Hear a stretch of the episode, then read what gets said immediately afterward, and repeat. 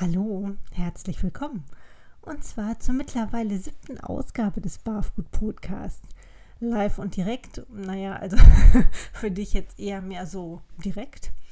Ich bin Ute Waden und ja, ich war heute tatsächlich sehr motiviert, diese neue Folge aufzunehmen, weil ich heute Morgen eine sehr nette E-Mail bekommen habe. Und zwar von einer Hörerin, die mir geschrieben hat, dass sie aus der letzten Podcast-Folge wirklich viel mitnehmen konnte für sich und dass ihr auch die übrigen Folgen halt sehr gut gefallen haben und sie hat sich dann bedankt für die Mühe, die ich mir mache. Also das fand ich ganz, ganz nett, weil man, wenn man jetzt hier wirklich so vor dem Laptop sitzt und das Mikro vor der Nase hat, man weiß natürlich nicht, bei wem das letztendlich landet. Also man schickt irgendwas raus in die Welt, aber man hat selbstverständlich nicht die Möglichkeit des, des direkten Kontakts oder des direkten Feedbacks und man weiß auch nicht, wie es ankommt oder also das ist schon manchmal ein bisschen strange. Von daher, sowas freut mich dann natürlich doch sehr. Und das andere ist, dass mich jemand letzte Woche darauf aufmerksam gemacht hat, dass der Barfgut Podcast tatsächlich in der Rubrik von iTunes neu und beachtenswert zu finden ist. Und das fand ich natürlich auch schön. Also das sind dann eben auch so Anhaltspunkte, dass das auch wirklich gehört wird. Von daher an der Stelle vielen Dank. Gut, worum soll es heute gehen? Jetzt haben wir die Höflichkeiten abgehakt, jetzt können wir direkt loslegen. Nein, also, worum geht es heute? Und zwar habe ich mir überlegt, wir hm, gucken uns mal das Thema Teilbarf ein bisschen an, weil das immer was ist, was, naja, was so ein bisschen verschämt, hätte ich jetzt fast gesagt, behandelt wird. Es gibt doch relativ viele Menschen, die aus irgendwelchen Gründen sei es, dass sie nicht können oder dass sie nicht wollen oder ja, dass sie sich nicht trauen, nicht komplett Roh füttern. So, die sind bei einem Anteil von 20, 50, was auch immer für Prozentsatz, aber es ist eben nicht vollständig BAF. Und da gibt es dann sehr unterschiedliche Gründe, warum das so ist. Die gucken wir uns an und wir gucken uns auch nochmal an, wie man im Grunde dieses Teilbarfen so hinkriegen kann, dass man ja das sinnvoll mit der Rohfütterung auch kombiniert, denn dann ist nicht alles unbedingt gleich sinnvoll. Wenn du dich jetzt fragst, so Teilbarfen, was soll das sein? Also das ist für mich eigentlich jede Fütterungsform, die nicht hundertprozentig barf ist. Also das heißt, man kombiniert roh mit irgendeiner Form des Fertigfutters. Und wie gesagt, diese Prozentsätze, die können sehr unterschiedlich sein. Das wird auch sehr unterschiedlich gehandhabt. Gehen wir mal im Regelfall von 50-50 aus, also dass eine Mahlzeit am Tag roh gefüttert wird und eine Mahlzeit eben Fertigfutter ist. Oder es gibt die Möglichkeit, dass mehrere Tage in der Woche roh gefüttert wird. Also dass man zum Beispiel drei feste Tage hat in der Woche, wo man komplett roh füttert und die anderen Tage füttert man dann eben Fertigfutter. Und die Gründe dafür, die sind oft sehr, sehr unterschiedlich. Also das erste ist oft so der Gedanke, dass das für die Umstellung besser ist. Also dass man im Grunde sich an dieses Thema BAF langsam rantastet, damit der Verdauungsgang der Katze oder des Hundes dann eben geschont wird. Also dass es sozusagen für den Verdauungstrakt besser ist, wenn man das ganz langsam macht und dann im Grunde so eine Phase hat, wo man halb halb füttert und dann füttert man 60, 70, 80, 90, 100 Prozent. Das ist eigentlich nicht so. Also das ist was bei Hunden, was eigentlich bei einem ausgewachsenen Hund und vor allem einem gesunden Hund nicht notwendig ist. Da ist es sogar eigentlich sinnvoller, man stellt komplett von jetzt auf gleich auf 100 Prozent um. Es gibt Sachen oder beziehungsweise es gibt Erkrankungen, wo man eben schonender vorgehen sollte oder auch bei älteren Hunden, die gewissermaßen vorbelastet sind. Da kann das durchaus sein, aber das wäre dann individuell. Womit man warten sollte, ist die Knochenfütterung. Da muss sich tatsächlich erstmal die Magensäure ein bisschen verändern, aufbauen, sodass dann eben auch Knochen verdaut werden können. Aber mit Fleisch kann man tatsächlich direkt anfangen. Das heißt also, diese vermeintlich sichere Umstellung, das ist bei Hunden zumindest weit hergeholt.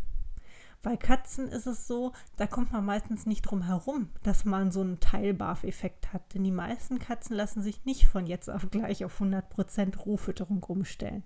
Das heißt also, man hat automatisch so eine gewisse Zeit dazwischen, wo man vielleicht zu 50% roh füttert oder auch weniger und dann eben den Rest wirklich mit Fertigfutter ergänzen muss. Die zweite Situation, die auch ganz, ganz häufig vorkommt, das ist, es wird sich nicht getraut, auf 100% Rohfütterung umzustellen, weil man unsicher ist. Also du hast zum Beispiel das Gefühl, dass du mit dieser Fütterungsform Roh oder Barf nicht so ganz zu 100% klarkommst und vielleicht bist du da noch nicht so im Thema, du fühlst dich nicht gut informiert genug, um das wirklich eins zu eins und super gut umsetzen zu können. Und grundsätzlich ist dieser Ansatz natürlich auch lobenswert, also dass man es richtig machen möchte, dass man im Grunde wirklich gut informiert sein möchte. Das ist auch völlig richtig. Also nichts ist schlimmer, als wenn man irgendwie roh füttert und dann wirklich Quatsch bei rumkommt. Also der grundsätzliche Gedanke passt. Aber wenn man so in dieser Situation drin steckt, dann kann das ein bisschen dazu führen, dass es so ist wie mit dem Kinderkriegen oder sich Vollzeit selbstständig machen oder was auch immer. Irgendwie ist nie der richtige Zeitpunkt, das komplett anzugehen. Also so nach dem Motto, irgendwas ist immer. Man fühlt sich nie sicher genug oder nie informiert genug oder nie perfekt genug, um das dann wirklich komplett in die Tat umzusetzen. Und das ist schade, weil es ist wirklich sowas, was einem eigentlich nur einengt. Dieser Gedanke, dass man alles zu 100% perfekt machen muss. Denn das, wie gesagt, ist Fertigfutter in den meisten Fällen auch nicht. Und die meisten Barfrationen, die mit ein bisschen Köpfchen zusammengestellt werden, die sind immer noch mindestens genauso gut wie ein hochwertiges Fertigfutter. Ja? Und oft sogar besser. Wenn ihr jetzt übrigens so Schnurgeräusche im Hintergrund hört, das ist Maya. Maya liegt hier genau auf meiner Hand und halb auf der Tastatur. Also nicht irritieren lassen, das ist sozusagen ein Normalzustand. Die, die meine Webinare besuchen, kennen das schon. Irgendwann kommt Maya und möchte mit dabei sein. Das ist auch ganz nett. Man ist nur sehr eingeschränkt so mit seinen Armen. Also von daher ähm, Hintergrundgeräusche nicht beachten. So. Wie kann man sich aus dieser Perfektionismusfalle lösen? da hatten wir schon mal eine Podcast-Folge zu. Es ist wichtig, dass man irgendwann wirklich ins Tun kommt, also dass man loslegt. Ne? Wenn man 50 Prozent richtig schafft, dann schafft man auch 60 Prozent richtig und dann schafft man auch 70 Prozent richtig und dann schafft man auch 80 und 100 Prozent richtig. Und wenn man sich wirklich total unsicher ist, dann gibt es Ernährungsberater, dann gibt es Tierheilpraktiker, die in der Materie vertraut sind. Ja, es gibt Futterpläne, die man befolgen kann, wenn man sich da unsicher fühlt. Das ist alles möglich und das ist dann tatsächlich auch gut investiertes Geld. Und dieser Sicherheitsfaktor, das ist wirklich ganz, ganz wichtig beim Barfen. Ne? Denn es gibt immer wieder Situationen, wo man in die, ja, wo man in die Bredouille gerät, sich erklären zu müssen, warum man barft oder dass man barft oder wie auch immer. Und dann ist es so, dass man sich einfach sehr viel wohler fühlt, wenn man sagen kann, okay, also ich habe mir das wirklich genau durchgerechnet, ich weiß, was ich da tue, oder aber ich habe mir jemanden dazugeholt, der weiß, was er tut, das passt. Es gibt natürlich auch wirklich die Hunde oder die Katzen, die nur einen gewissen Anteil roh vertragen. Und wenn das so ist, dann ist das wirklich ein Grund, dass man eben nur eine bestimmte Menge roh füttert. Das hat oft was mit der Darmbesiedlung zu tun oder auch bei einer IBD, also da werden manchmal bestimmte Dinge einfach nicht so gut vertragen und da muss man wirklich genau gucken, was bekommt mein Hund. Der nächste Punkt ist ein Zeitproblem beziehungsweise Zeitprioritäten. Also es gibt tatsächlich Menschen, die sagen, ich habe wirklich keine Zeit, morgens und abends roh zu füttern. Ja, selbst wenn ich mir das vorbereite, ich brauche einfach in manchen Situationen irgendwie eine Dose, auf die ich zurückgreifen kann. Oder aber der Hund ist regelmäßig bei irgendeinem Dogsitter, bei der Schwiegermama, wo auch immer und muss da versorgt werden. Und die kommt eben dann mit Rohfutter vielleicht nicht zurecht. Das ist ein legitimer Grund, ne? weil Rohfütterung muss auch immer alltagskompatibel sein. Bevor das jetzt wirklich große Scherereien in der Familie gibt oder mit dem Dogsitter oder was auch immer, wobei der es eigentlich drauf haben sollte, aber gut, das ist auch immer sehr unterschiedlich. Ähm, zumindest wenn es ein professioneller ist, sagen wir so, ähm, dann ist es so, dass das völlig in Ordnung ist. Auch arbeitsbedingt kann das selbstverständlich notwendig sein oder sinnvoll sein, dass man wirklich nur halb roh füttert, weil es anders nicht möglich ist, weil der Hund eine Mahlzeit im Büro bekommt. Also das hatte ich jetzt auch einen Fall. Das ist dann eben so. Ne? Und wenn der Hund schon mit ins Büro darf, dann ist das toll. Und das muss man vielleicht nicht ausreizen, indem man dann da noch irgendwie die Schafsrippe in der Büroküche kaut. Also das ist dann vielleicht was, wo man wirklich auch entsprechend Rücksicht nehmen sollte. Ne?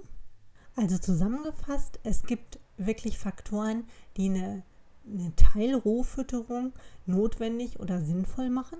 Zum Beispiel bei Erkrankungen, zum Beispiel, wenn es wirklich einfach nicht anders möglich ist, aus ja, vielleicht auch gesundheitlichen Gründen. Es gibt ja auch wirklich Hundehalter, die einfach chronisch krank sind zum Beispiel, wo Rohfütterung dann einfach manchmal nicht machbar ist. Das sind alles Faktoren, die ja ein, ein Teilbarfen, ein sinnvolles Teilbarfen notwendig machen.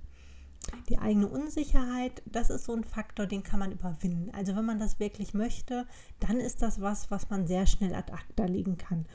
Und wie gesagt, das, das kannst du, du schaffst das. Also das ist jetzt wirklich kein Ding, wo man ständig mit sich hadern muss. Die Frage ist jetzt natürlich, wie macht man das am besten? Also welche Formen des Teilbarfen gibt es denn? Die eine Hälfte ist halt immer roh. Wir gehen jetzt mal wirklich von dieser Hälfte aus. Und die andere Hälfte kann dann eben Trockenfutter sein. Das kann eben auch Nassfutter sein. Nassfutter in Kombination mit Rohfutter ist deutlich sinnvoller. Zumindest wenn halb halb, also morgens roh, abends ja konventionell oder umgekehrt, völlig egal.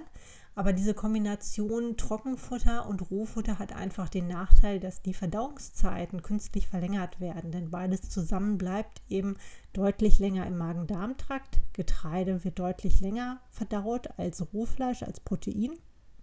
Das ist sehr gut verdaulich.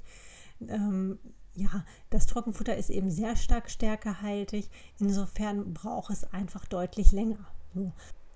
Wenn man beides zusammen kombiniert, also beide Fütterungsarten kombiniert, selbst mit ausreichend zeitlichem Abstand, dann kann es durchaus sein, dass es dann zu Verdauungsproblemen kommt. Also Aufgasung, Blähung, weicher Kot, der Hund fühlt sich vielleicht nicht wohl. Also das sind alles Dinge, die man sich auch ganz gut ersparen kann.